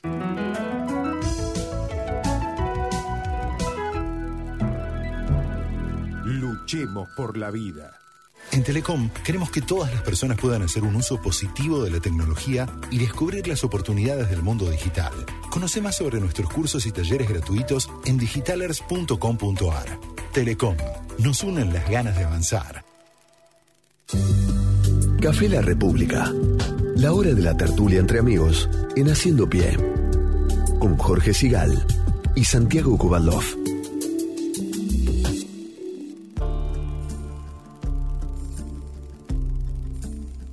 Qué lindo Caetano, ¿no? Una belleza total. sí, maravilloso. Y el, y el, el, digamos, el epígrafe que transmitieron en nuestro programa, eh, dándole la entrada a Cassiari, es una belleza. ¿Viste? Que dice, yo soy un in- incalificable, pero no lo dice con la jactancia de quien presume que su singularidad es divina, sino con la convicción de que tener de uno mismo una idea exhausta, acabada y terminal, ¿no? Eh, es eh, realmente peligroso porque nos congela en lo inequívoco. ¿Te acuerdas cuando Rico decía que la duda es la jactancia de los intelectuales? sí, sí, bueno, la cual. certeza es la tragedia de la Argentina, entendida como Claro. dogmática eh, e inequívoca de, de una identidad a la que el populismo no ha podido renunciar. ¿eh? A ese Claro, discurso claro. único, fatal. Claro. Claro. Gran Caetano, gran Caetano, sin Qué grande, sí, sí, sí, sí. Cuando Y es dice un hombre de finalmente. nuestra generación. Sí, he hablado mucho y creo que he dicho muy poco. Dice Caetano con una humildad. Y es extraordinario, es extraordinario. Qué interesante. música, de poesía.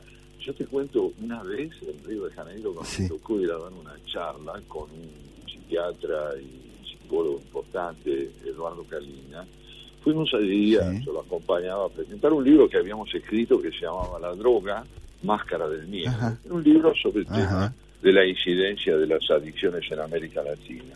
Y bueno, de pronto, entre la- el público en la primera fila estaba sentado Caetano Veloso, ¿no? que había venido a escuchar. Y, y fue realmente muy conmovedor después conversar con él, ¿no? Eh, le agradecimos mucho que hubiera venido y entonces él con esa lucidez y humor maravilloso que tenía dice, bueno, yo ya estoy cansado de que me vengan a ver a mí, cada tanto quiero ir a ver. Qué lindo, qué lindo. No, este, pero Qué volviendo a lo lindo de lo que estamos conversando, de lo importante, yo quería retomar con vos un concepto de Melina Furman que me gustó mucho cuando se refería a ella a los chicos que están en las escuelas, ¿no? Lo- las, con las escuelas más vulnerables y donde los recursos son menores y necesario aún así ella estimularlos. Es posible estimularlos aún en las circunstancias más difíciles desde que vengan a la escuela y se sepa que ese es un espacio que puede, aún en medio de tanta adversidad, enseñarles a ser autónomos, a interactuar, a tratar de valerse de sí mismos para ir generando un pensamiento propio que es ya una manera de combatir esa sujeción a un destino, a una fatalidad. Y recordaba, Jorge, que esta idea de concebir la posibilidad de enseñar a pensar resume verdaderamente el espíritu tal vez más hondo de lo que es una auténtica democracia. Quien enseña a pensar no enseña a pensar como uno, como el que enseña, sino a enseñar Sí. como el que aprende. Qué interesante. No, Qué no interesante. estaría ahí el punto. Sí, claro, claro. Bueno, eh, si, si recorriendo los los eh, eh, los artículos, las notas y los libros de Melina Furman, hay mucho de eso, ¿no? Hay mucho de eso. Me parece que hay eh, hay una eh, hay una eh, enorme valoración del receptor o del supuesto receptor. Eh, esto es fundamental, es decir, entender que cuando estás frente a un, a, a un chico, cuando estás frente a un a este, educando, estás frente a una persona que tiene, eh, que tiene, que tiene eh, necesidades y tiene conocimientos propios. Por lo tanto, hay que ir a su encuentro, hay que ir a su encuentro, que es una y cosa... acentuar y potenciar en él esa capacidad de autonomía que no implica anarquía, sino interacción desde una personalidad que se va formando con derecho a la expresión propia. Exactamente, exactamente. Y para bueno, eso hay que vencer, sí. Decime. No, me parece, sí, me parece, Santiago, que para eso también hay que vencer un, prejuicio que es un fenómeno de nuestro tiempo, que es que la velocidad de la eh, innovación científica y tecnológica nos ha puesto ante, desafíos que, son desconocidos. Lo que nos pasa frente a los chicos es muy diferente de lo que les pasaba a nuestros padres o a nuestros abuelos frente a los niños, ¿no? Frente a los chicos. Estos vienen, vienen con una cantidad de elementos que los rodea, bueno, que tienen que ver con esta, con este nuevo mundo, con el nuevo, con el mundo que les toca a ellos, ¿no? Y la interacción que se puede generar con ellos, entonces, sin desconocer lo que saben, sino más bien valorando lo que pueden traer en términos de experiencia y aún de sufrimiento, ahí donde la pobreza eh, estanca o paraliza la posibilidad de crecer, aún allí, aún donde el sufrimiento es tan grande, siempre es posible escuchar a alguien, siempre hay un prójimo a ser oído y el deber primordial del maestro es trabajar con lo que pueda escuchar en lo que se dice y aún en el silencio de aquellos que más reticentemente tienen dificultades para expresarse. Ella no olvidaba los tremendos déficits de comprensión que muchas veces tienen los chicos claro. y que son que son deudas que tenemos la posibilidad de ir eliminando a medida que comprendamos que que lo que debemos formar son seres libres. Vos sabés que ese espíritu creativo me llevó a mí a, a traer hoy la palabra de un hombre de nuestra generación, John Gray, un inglés que vivió entre el año 1948 y el 2010, un extraordinario pensador, especialista en temas económicos, profesor de la Escuela de Economía de Londres, y que plantea en un libro titulado Perros de Paja cómo la ciencia no solo nos provee conocimiento, sino nos provee además fecundos desconocimientos. Cómo nos coloca ante realidades inéditas para las que no tenemos todavía una respuesta, o quizá no la tengamos nunca, pero que la ciencia también enseña a desconocer y no solo a colonizar con un saber inamovible aquello que llamamos realidad. ¿Eh? Es, es realmente interesante y bueno, quería compartir con nuestros oyentes algunas reflexiones de John Gray en este libro, Perros de Paja, que se publicó en inglés en el año 2002, en nuestro idioma en el 2008, y donde él, bajo un título muy sugestivo, desarrolla algunas ideas muy lindas. ¿no? El, el título del, del fragmento es La ciencia como remedio contra el antropocentrismo. Dice así, en todos sus usos prácticos, la ciencia contribuye a afianzar el antropocentrismo. Nos anima a creer que nosotros podemos desentrañar los secretos del mundo natural como ningún otro animal y por consiguiente plegarlo a nuestra voluntad. Pero en realidad la ciencia sugiere una perspectiva de las cosas sumamente incómoda para la mente humana. El mundo tal y como lo vieron físicos como Erwin Schrödinger o Werner Heisenberg no constituye un cosmos ordenado. Es un semicaos que los seres humanos solo podemos esperar comprender en parte. La ciencia no puede satisfacer la necesidad humana de hallar orden en el universo. Las ciencias físicas más avanzadas sugieren que la causalidad y la lógica clásica pueden no ser intrínsecas a la naturaleza de las cosas. Puede que hasta los detalles más básicos de nuestra experiencia ordinaria resulten discutibles. ¿Qué tal? Qué interesante. Eh, la ciencia ayudándonos a descubrir que los planteos de la, de la física tradicional, eh, que asentaban en la causalidad y la lógica clásica, una comprensión de los hechos, la ciencia contemporánea viene a decirnos que el universo no es correlativo de nuestra visión del orden y de la previsibilidad. Qué impresionante, claro. Nos pone, nos pone en un lugar, eh, Greg, eh, nos pone en un lugar, eh, bueno, nos pone en, en, el lugar que ocupamos realmente en el universo. Ahí ¿no? está, ahí está. El antropocentrismo cede claro. ante esta postura. Y muy impresionante. De, de, esto con lo que estaban conversando, que estábamos conversando sobre nuestros dos invitados de hoy.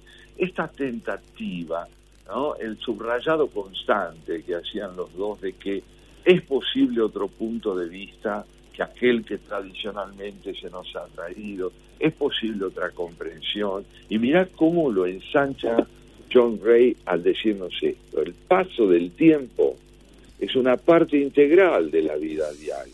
Sin embargo, según señala Barbour, la ciencia sugiere la posibilidad de que el tiempo no forme parte del orden cósmico. La lógica clásica nos dice que un mismo hecho no puede ocurrir y no ocurrir. Pero, según las interpretaciones de los mundos múltiples de la física moderna, eso es precisamente lo que sucede. Una cosa puede ocurrir y no ocurrir.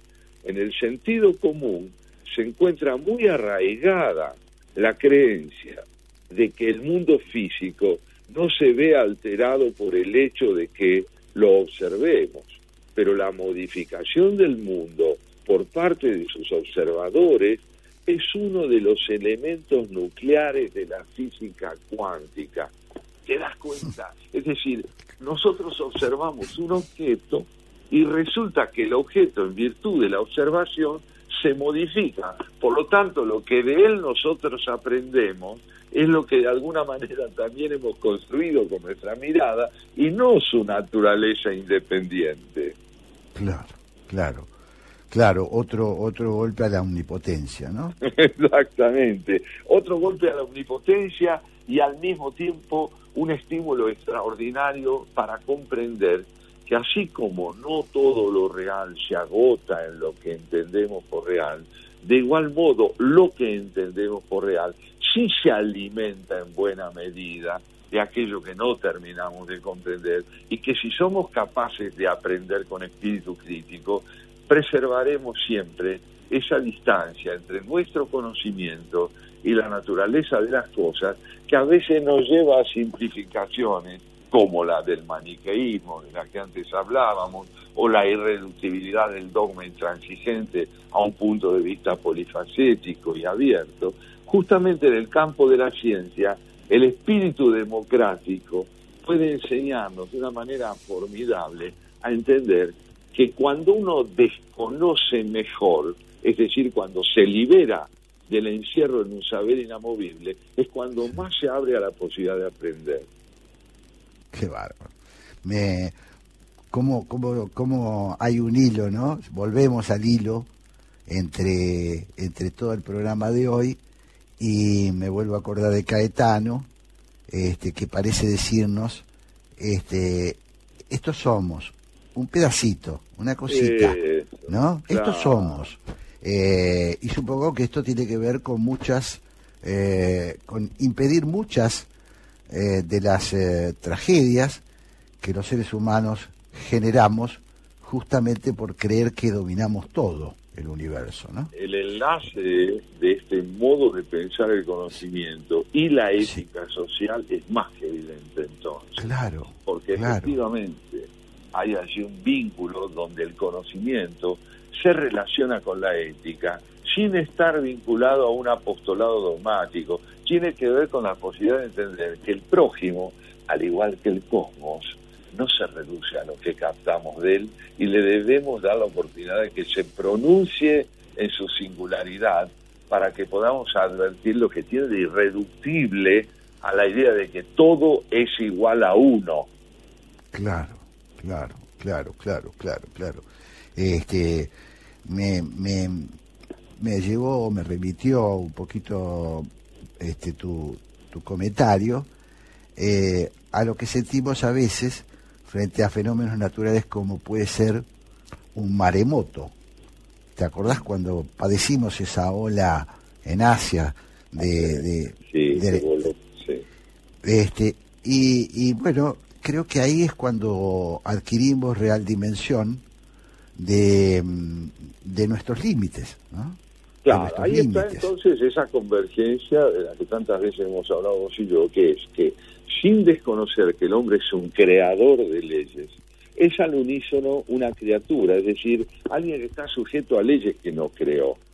Claro. Y, y esto es fundamental entenderlo porque nos inscribe más allá del rol que tenemos como productores de conocimiento en una realidad que trasciende nuestra posibilidad de determinarla y evidencia al mismo tiempo la posibilidad de comprender que formamos parte de un más allá del narcisismo, la voluntad de poder, que nos muestra que el universo vive en nosotros con su legalidad propia también. Fíjate que así dice, dice John Gray también. Al igual que la tecnología, la ciencia ha evolucionado para satisfacer necesidades humanas y cómo la tecnología revela un mundo que los humanos no pueden controlar y no podrán llegar nunca a comprender por completo. La conciencia, Jorge, de que el conocimiento no agota lo real, estimula la exploración incesante de lo real sin que caigamos en la tentación de reducirlo a lo que podemos comprender de él, ¿no? Claro, claro, muy impactante, ¿no? Es, muy es- impactante. es notable este hombre, es notable. Y él mira, finaliza diciendo esto que me parece también interesante para todos nosotros. Se ha esgrimido la ciencia como base sobre la que fundamentar la pretendida diferencia entre los seres humanos y el resto de los animales. De hecho, es posible que el valor supremo de la ciencia consista en realidad en mostrar que el mundo que los humanos conocemos es el mundo al que estamos programados para conocer sin que necesariamente el mundo se agote en lo que podemos conocer. Impresionante, impresionante. Claro, eh, lo, lo, lo vinculo directamente con, con el- la amenaza que tenemos por delante, ¿no? De si no cambiamos algunas conductas, este, advertencias que ya son, son urgentes, digamos, que están, que están, está corriendo el reloj, ¿no? Me refiero al cambio climático, eh, me refiero a cosas que el hombre no está, no está, eh, no está, eh, digamos, haciendo lo que debería para, para impedir, eh, bueno, una posible extinción de su propia, de su propia especie, ¿no? Yo creo que sí, ahí estás tocando un punto sobre que nunca, nunca vamos a dejar de volver, creo yo, a lo largo de nuestro haciendo pie y al mismo tiempo a lo largo de nuestras vidas, que es que en cada uno de nosotros y en nuestra especie en conjunto, dos fuerzas primordiales se debaten, ¿no? Eros y Tánatos. Eros que nos vincula a la vida, a la posibilidad de aprender, a la libertad, al respeto por la diferencia y nuestra inscripción como expresión también de un universo infinito. Y por otro lado, Tánatos, que es el horror a la diferencia, el horror al hecho de no poder convivir con el prójimo y, y tolerar su libertad, que nos lleva a buscar aniquilarlo y, y a aniquilarnos nosotros mismos con él. Claro. Es el, el dilema continuo en el que nosotros transitamos, ¿no? Creo es que el dilema continuo. sí. Eh, Y, y volvemos a, a la política o volvemos a, al, al bien común, eh, porque estas cosas eh, definen nuestra propia existencia, ¿no? El, me parece el- el- que la- sí. Claro, la, la, la aceptación del otro, eh, la, el reino de los dogmas, son cosas absolutamente contrapuestas. Uno es Completa. determinista, uno es determinista, dice el camino está trazado, es por acá, es seguir al líder, es seguir al, digamos, la manada sigue este, a, su, a su jefe, y el otro es, mira, puede ser por acá, pero no necesariamente por acá. Vale la pena preguntarse, vale la pena cuestionarse. Y esa es la diferencia entre, entre el totalitarismo, la diferencia entre el populismo, con los sistemas de tolerancia y convivencia, que el más perfecto, aunque perfectible, es, el es la democracia que hemos inventado. ¿no? La- la- hasta ahora es la herramienta que hemos, lo, que hemos sabido inventar. Seguramente la podremos... retomando Sí, sus sí. palabras del editorial, la historia puede no desembocar en el descrédito, pero para eso, claro, hay que contemplar lo que estás diciendo. Tener el coraje de la convivencia, el coraje Claro. de la libertad, no tenerle miedo a la libertad, ni tampoco concebirse en la medida de lo posible como el centro de una propuesta que no admite matices. Todo esto es una lucha perpetua, no se logra de una vez para siempre, pero bien vale la pena insistir, porque el otro camino es el camino que convierte nuestras vidas en vidas espectrales, no hay duda. Claro, claro. Y ahí volvemos a lo mismo, ¿no? No es solo un problema de los de arriba, por llamarlos con una vieja, este, un- una vieja referencia, ¿no? No es solo un problema de los que mandan, eh, es también un problema nuestro.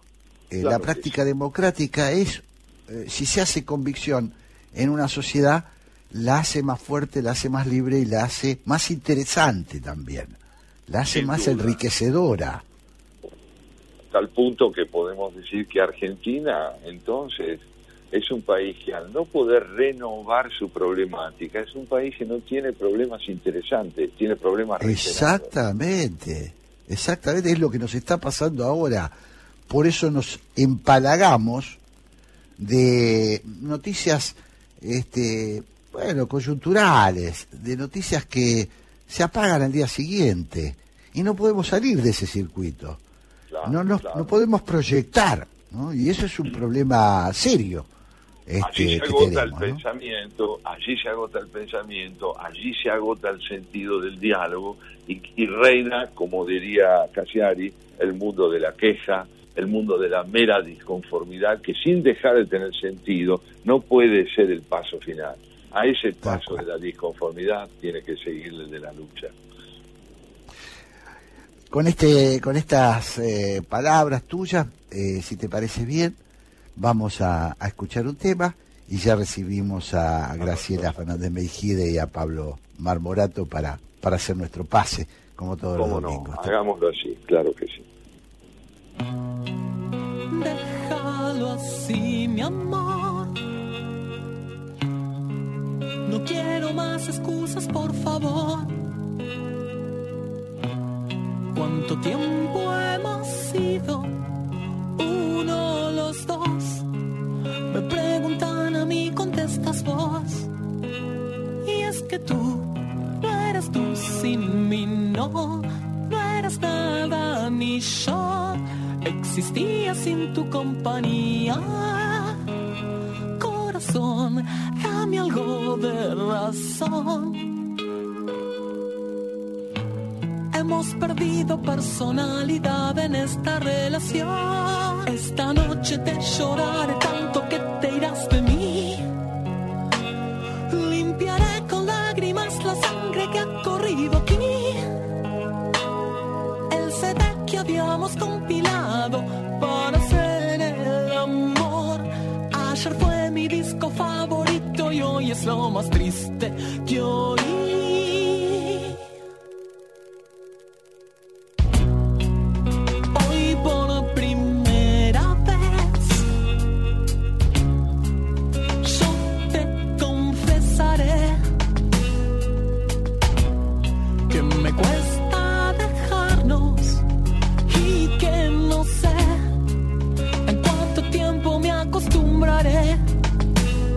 Nunca fui dependiente de mí, más bien lo fui de ti. Te entregaste enamorada al juego y aunque no ha estado nada mal, yo me quiero escapar. Recuperemos nuestra libertad. Esta noche te lloraré tanto que te irás de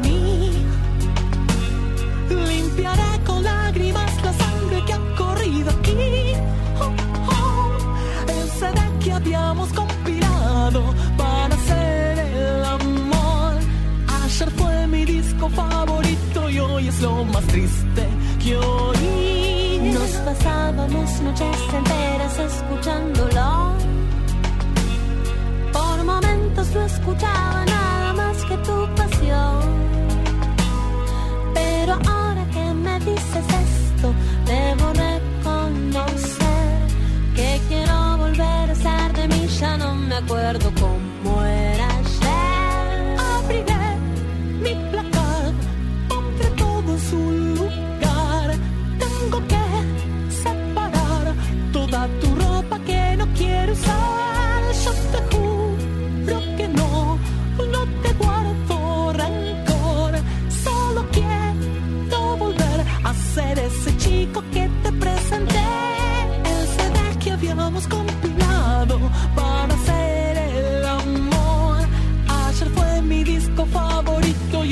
lo más triste que oí. Lo más triste que oí fue tu adiós al partir. Y con esta canción me desprendo de ti. Escuchábamos uno los dos por Miranda. Jorge Sigal y Santiago Kovadlov en la 1110. Hola, soy Ezequiel Fernández Murs y con Andrés Burgo y con Alejandro Wall hacemos Era por Abajo, los viernes de 20 a 22. Era por Abajo es un programa de deportes y el deporte es nuestra gran excusa para hablar de la vida. Deportes, debates, opiniones y entrevistas. Escuchanos todos los viernes de 20 a 22.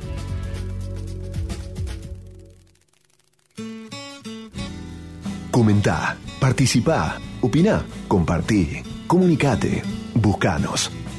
En Twitter como arroba la 1110.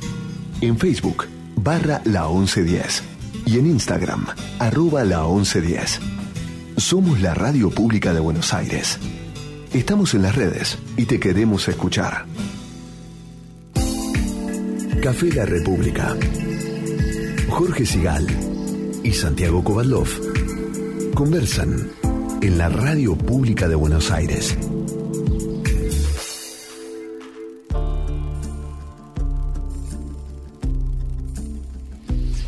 Y ya estamos. Somos cuatro. Dos que nos vamos, dos que llegan.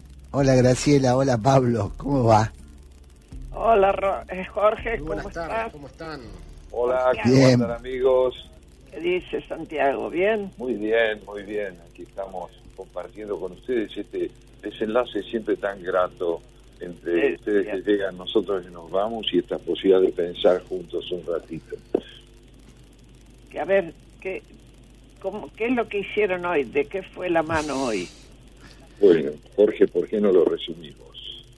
Bueno, eh, primero hablamos un poquito como hacemos siempre en- a, a modo de editorial, de conversación en realidad con los oyentes, eh, sobre el... Hicimos un- una especie de raconto del agotamiento del, del relato oficial y a la vez es, uh, este, lo que marcó esta semana una mala jugada en la oposición eh, que más allá de, las preferencias que uno pueda tener eh, son dañinas para la democracia porque nos, no- de alguna manera nos, nos, nos dejan sin rueda de auxilio para usar una expresión bastante eh, vulgar ¿no? y Sí, bueno después Sí, es bastante gráfica, sí. Luego conversamos con Melina Furman, ella es una investigadora, del, este, una científica, bióloga, pero concentrada mucho en la enseñanza, en la educación. Así que hablamos un poquito de cómo salir del estancamiento, ¿no? Este, bueno, y finalmente Hernán Casiari, un, un gran este, cuentista, por llamarlo de alguna manera, un gran contador de historia, y bueno, encontramos ahí un hilo conductor entre, entre todos los temas, aunque parezca mentira, ¿no? La preocupación por el presente, eh, cómo salir de la queja, cómo salir de la mera queja y del aburrimiento y tratar de encauzarnos en, en, en un camino positivo y creativo, ¿no? Así esto más o menos diría yo, no sé Santiago, me parece que Sí, sí, creo que en esencia sí. Y, y sobre todo quiero subrayar el hecho de que en tu editorial, al, al- al enfatizar la necesidad de que la oposición actúe con responsabilidad más allá de sus tensiones internas y no comprometa, y no comprometa eh, la función primordial que tiene en relación a su porvenir, que generar unidad, capacidad de convivencia y de renovación del planteo de lo político que nos aleje de los criterios maniqueístas, excluyentes, ciegos, que uno advierte de manera eh, estremecedora en el oficialismo. Sí, la verdad que ateniéndome a lo que ustedes dijeron, pero sobre todo a lo que pasó, empiezo por el tema del hartazgo. Hoy estuve leyendo bastante, bueno, como siempre, los diarios, eh, y predomina entre todos los encuestadores, y, y algunos dicen como nunca, una sociedad cansada, hastiada y que ya no confía en ningún político. Y esto es lo grave. Esto es lo que hace más grave esta eh, de salida de Lilita Carrió, que supongo que a eso se referían, que nadie se explica, que nadie se explica, porque de ser ciertas cualquiera de las cuestiones en cuanto al tema corrupción, hay que ir a la justicia y ella lo ha hecho otras veces. Claro que sí, ejemplarmente. Eh, y entonces queda, si no, hablando en el aire de algo que se supone y que lo que hace es incrementar el hastío y la desconfianza. La pregunta es por qué. Yo tengo mi opinión, pero obviamente, y creo que otros lo comparten. Yo creo que cuando vos haces eso en política, usás la prensa para dar una pelea interna, es porque ves venir posicionamientos en las listas. Y, y quiere marcar la cancha para pedir lugares para su gente en la lista. Ahora, yo lamento que sea así. Claro, eh, eh, eh, eh, Graciela es la peor de las sospechas, ¿no? Este, casi sería preferible que fuera verdad lo que dice, porque utilizar una, un- un- una denuncia, denuncias gravísimas por otra parte, por una mera... Algunas que se meten con la vida íntima de alguien es imperdonable. Claro, claro, claro, claro. Es un daño enorme que se le hace a la credibilidad, ¿no? En un momento, como vos decís, donde lo que está en cuestión, otra vez, otra vez, es el, es la, es el sistema político, es la representación. Nosotros tuvimos que...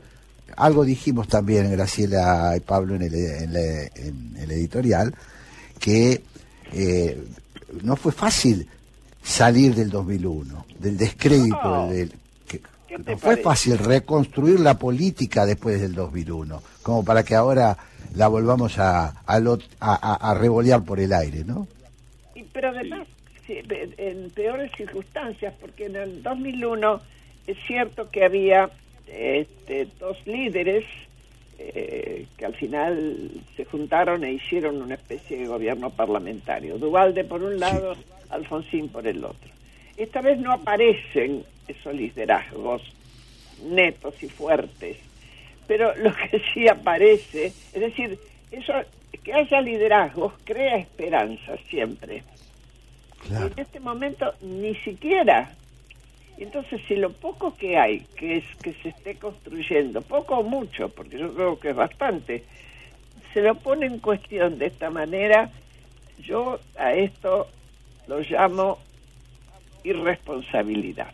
Claro, y para mí tiene muchísimo que ver, gracias a lo que vos llamás muy bien, eh, irresponsabilidad con la siembra de desaliento en una sociedad tan necesitada de una visión rica de los desafíos del futuro y no de las repeticiones de conductas del pasado, porque lo que se advierte en estas conductas que siembran eh, un frente interno tan tormentoso es una enorme dificultad para comprender qué es prioritario en este momento en el país.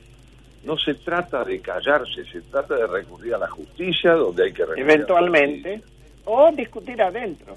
o discutir Claro. adentro, pero hacerlo con conciencia de que lo público debe ser contemplado como lo que realmente es, y es una demanda de serenidad y firmeza, que de lo que es muy frágil todavía, porque es mucho lo que se ha padecido. Así es. Y además... Y sumo un dato, perdón, sumo un dato, digamos, más Dale, dale. descarnado, digamos, del, bol- del bolsillo de las personas. Pensemos también que hay después, pese al veranito ahí del 2016-2017, son 15 años de caída económica, ¿no? Eh, estamos hablando de 15 años de malaria, digo, podemos recordar quizás en 2007 como último año previo, digamos, a lo que fue el conflicto con el campo, pese a que obviamente comprendemos todos que era digamos, un crecimiento, eh, sobre todo, digamos, para incrementar el gasto, digamos, de las personas y no el ahorro, pero bueno, crecimiento al fin, son 15 años. eh, después nos ponemos a pensar por qué los chicos de 20, 30 años están también tan desahuciados, ¿no? Tal cual, tal cual, muy interesante. Eh, quería eh, agregar nada más que al mismo tiempo, en el tema justicia, que es el que es obviamente preocupa muchísimo a nuestra vicepresidente, está apareciendo un hombre, Luciani, el fiscal, que te hace acordar a Estracera. Ajá. ¿no? Sí, qué, qué fuerte lo que circunstancias, donde aparece un fiscal eh, que exhibe que ninguna de las imputaciones que se le hacen son correctas, ni tienen asidero, ni tienen base, y que él tiene documentación y trabajó muy seriamente. Y cada eh, eh, elemento que presenta no se lo discute desde el otro lado. Claro, Discute si jugó o Claro. no jugó, ah, pero yo me acordé claro. de Muy Estracera. interesante. Claro, Muy y- interesante. Y, es muy interesante que lo hayas recordado justamente vos, Graciela Fernández Mejide, porque eso significa que hay una conducta ejemplar, que no ha muerto, que está viva y que reaparece para volver a decirnos que es posible entender que no estamos condenados al fracaso en el sentido de que no habrá justicia. Puede haberla, puede, Puede haberla. Es cuestión cual. de la política ahora. Sí, claro. cuestión de que la política sea corajuda. Claro, claro, claro. Eh, sí, realmente muy interesante ¿no? el, el aporte tuyo, Graciela, me parece sustancial porque cuando nosotros hablamos, no queremos eh, generar un falso optimismo, sino tratar de aferrarnos de aquellos datos de la realidad Que nos permiten vislumbrar que hay algo posible, ¿no? Y este tema de la justicia lo- me parece muy interesante que lo hayas eh, rescatado, ¿no? Este, eh, hay camino, hay un camino, que la oposición no se equivoque, que no se equivoque, porque nos hace un daño enorme. Mis queridos Amigos, estamos ahí al borde del, del informativo. Viene, viene por qué, con Graciela Fernández Mejide Pablo Marmorato, y nosotros pasamos a ser es- este, oyentes a partir de ahora.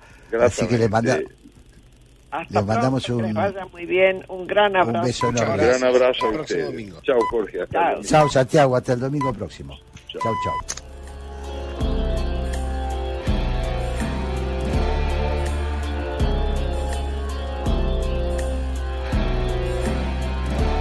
Haciendo pie. Palabras que sostienen. Ideas para sujetarse.